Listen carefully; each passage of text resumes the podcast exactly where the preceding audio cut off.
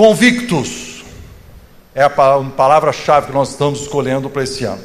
Vivemos em uma época de pessoas com poucas convicções. Na verdade, quando nós temos convicções, nós somos chamados de inflexíveis e preconceituosos.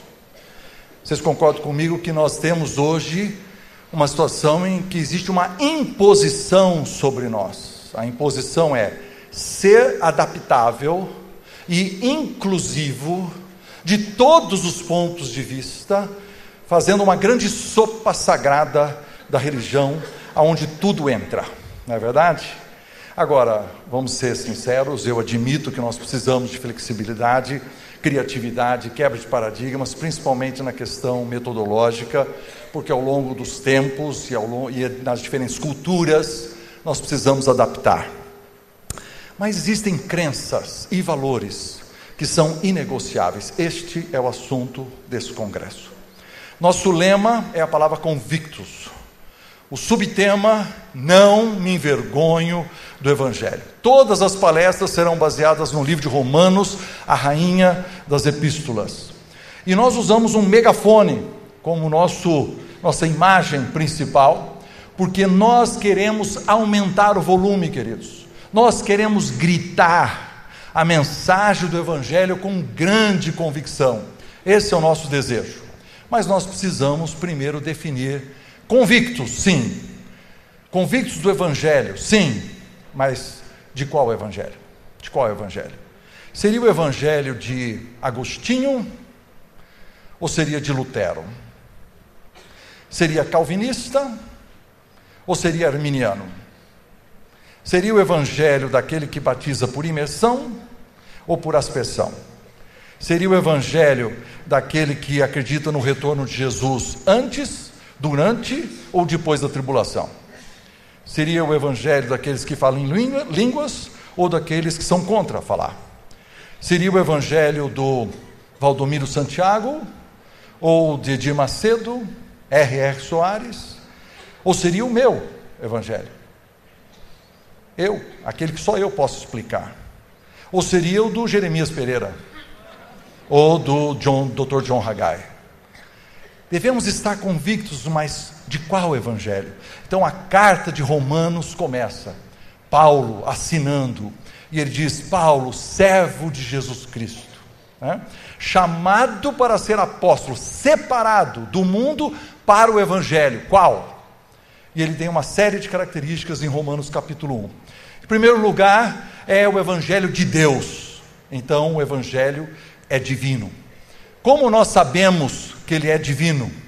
Porque ele também é bíblico. Diz o texto aí seguindo que ele é anunciado pelos profetas nas sagradas escrituras. Ou seja, não vem de uma revelação especial, não vem de uma revelação estranha. É uma coisa registrada. O apóstolo Paulo até disse: se um anjo vos pregar o outro evangelho, que seja anátema. Em terceiro lugar, ele é cristocêntrico, porque Romanos diz que esse evangelho é a respeito do seu filho. Diz que, segundo a carne, ele veio da geração de Davi, ou seja, ele é humano.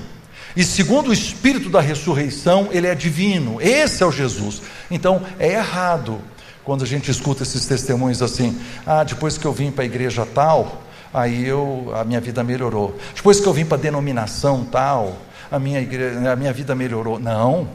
Depois que eu encontrei Jesus, minha vida melhorou. Depois que Jesus me encontrou, a minha vida melhorou. É divino, é bíblico, é cristocêntrico, ele também é benevolente. Diz o texto que nós, Paulo está dizendo, nós recebemos graça e apostolado. Ou seja, recebemos a salvação, a graça, e recebemos um serviço. No caso dele, ele era apóstolo, nós recebemos o privilégio de servir como nós quisermos. Também é um evangelho exigente, porque ele diz que nós recebemos esse evangelho para a obediência da fé. Ou seja, quando nós ouvimos a mensagem, nós precisamos responder com arrependimento, com crença.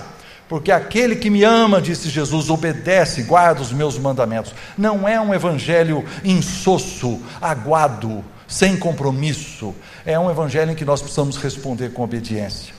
também é o Evangelho universal, porque ele diz que é para todas as raças, todos os gentios. Quando Paulo escreveu isso, os gentios éramos nós, somos ainda as gentes.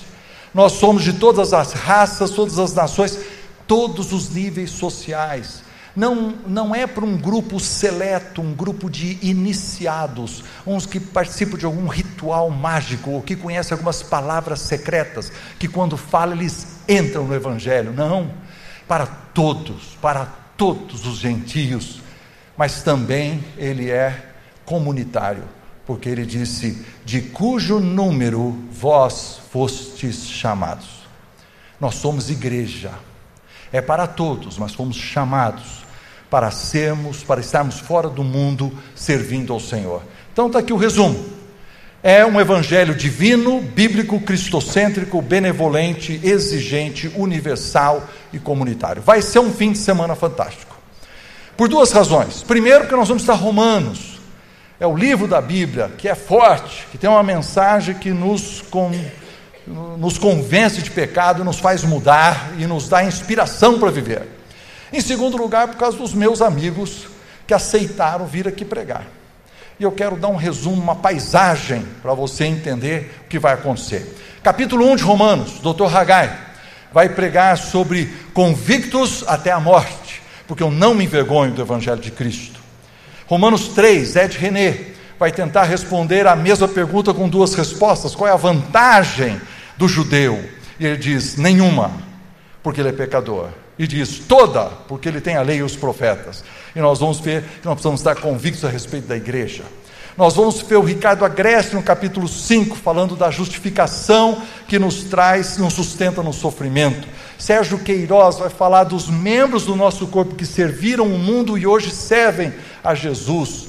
O Edson, capítulo 11, vai falar sobre esse Deus insondável, inescrutável. E ele vai dizer: considerai a bondade e a severidade de Deus. Bondade porque ele nos salva, mas severidade porque ele também pode condenar todo aquele que não crê. Jeremias Pereira vai falar sobre Romanos 12, convictos para transformar a mente. William Douglas, juiz federal, vai falar do reino de Deus, que é justiça, paz e alegria. Como trazer justiça para o seu mundo dos negócios. E aí, Roberto Ailmer vai falar sobre os, aquele lista de nomes citados em Romanos 16, a, a importância que Paulo dava para os seus relacionamentos uh, eternos, seus relacionamentos de longo prazo. Bom, queridos, é isso que nós vamos fazer. Então eu tenho um convite para vocês. Vamos caprichar nesse início. Estão todos comigo? Vamos levantar as nossas cabeças. Vamos subir aos telhados e vamos usar o nosso megafone. Vamos erguer as nossas vozes com grande entusiasmo. Por favor, creiam e demonstrem agora. Vamos lá. Nós temos que falar convictos, com a mão na boca. Vamos lá. Convictos, convictos, convictos. Não me envergonho do Evangelho de Cristo Fantástico. Deus abençoe vocês, que tenhamos um excelente final de semana juntos diante da Sua palavra. Deus abençoe.